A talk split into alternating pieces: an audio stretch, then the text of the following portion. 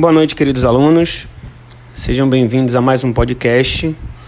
Hoje nós iniciaremos as nossas aulas da segunda unidade e vamos tratar de dois temas importantes. Primeiro, é, a gente vai falar um pouco sobre elementos que são importantes dentro do sistema financeiro e no final vamos começar a falar sobre fluxo financeiro, que é o objetivo principal da nossa segunda unidade. Com relação à administração financeira, é, nós vamos discutir um pouco sobre alguns elementos e quais as importâncias que esses elementos têm dentro da gestão financeira de um negócio ou dentro da gestão financeira de uma empresa.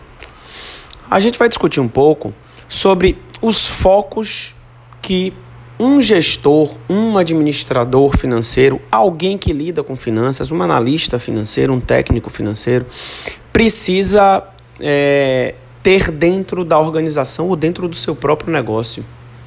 Quais são é, os diferentes elementos?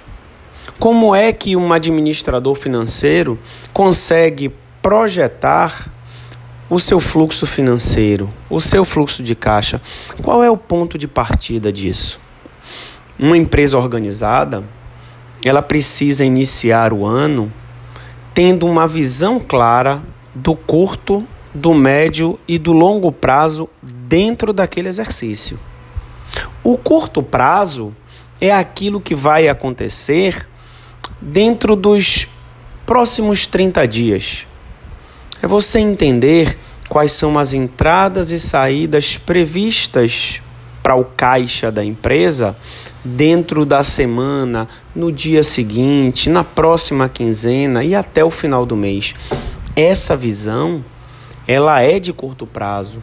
Então, neste caso aí, estamos lidando com a programação dos recursos financeiros. Quando falamos de médio prazo, a nossa previsão já vai para os próximos dois, três, seis meses. Dentro do meu trimestre, qual é a previsão? Eu vou ter sobra ou falta de caixa? Em que momento isso vai acontecer? Quais são as alternativas para que eu consiga recompor o caixa sem que eu precise necessariamente é, ter um custo em cima desse valor, quanto de juros eu terei que pagar ou não. Dentro dessa estrutura, como é que eu consigo prever a sobra de caixa? E o que é que eu vou fazer com essa sobra de caixa? Eu vou aplicar? Eu vou pegar essa sobra de caixa e reverter para algum investimento? eu vou fazer uma negociação para aumentar meu estoque? Quais as decisões a serem tomadas dentro dessa sobra de caixa? Eu preciso ter essa visão dentro do meu trimestre ou dentro do meu semestre? Principalmente aquelas empresas que estão submetidas a, a eventos que tornem o seu produto ou seu serviço sazonal. E quando a gente fala de longo prazo, a gente já está tendo uma visão mais ampla dentro do próximo semestre, do, do próximo semestre, dos últimos seis meses do exercício, ou no terceiro e quarto trimestres do ano. Como é que se comportará o meu caixa? Quais as decisões que eu precisarei tomar? Então a gente vai discutir um pouco sobre esse foco. Como é que tudo começa? Né? Qual é o ponto de partida? Como é que eu tenho que me organizar para aquilo que vem? Quais são as, as decisões né, que, eu, que eu devo tomar? No final, qual é o objetivo que você, como gestor financeiro, você, como administrador financeiro, você, como analista financeiro, tem dentro da organização? O que é que você precisa é, é, produzir de resultado prático para aquela empresa, para aquele negócio. Aí a gente vai falar um pouco também sobre as diferentes instituições financeiras, quais as relações que uma empresa ou que um representante da empresa terá com esse, essas diferentes instituições quais as intermediações que serão feitas, que tipo de transação, como é que essas, essas relações devem acontecer para que isso se torne favorável para a empresa. Vamos falar um pouco sobre o mercado financeiro apenas para entender a captação de crédito e a aplicação do, da sobra de, de caixa, né? ou seja, a captação e a destinação do crédito. Como é que eu devo me comportar? Quais são as decisões que eu tenho que tomar?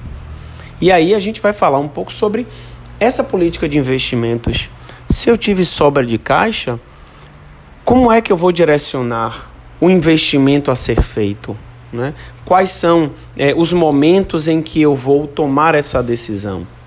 E ao final nós vamos começar a falar um pouco sobre esse fluxo financeiro partindo do fluxo de caixa. Né? Qual é a visão de, do fluxo de caixa da empresa?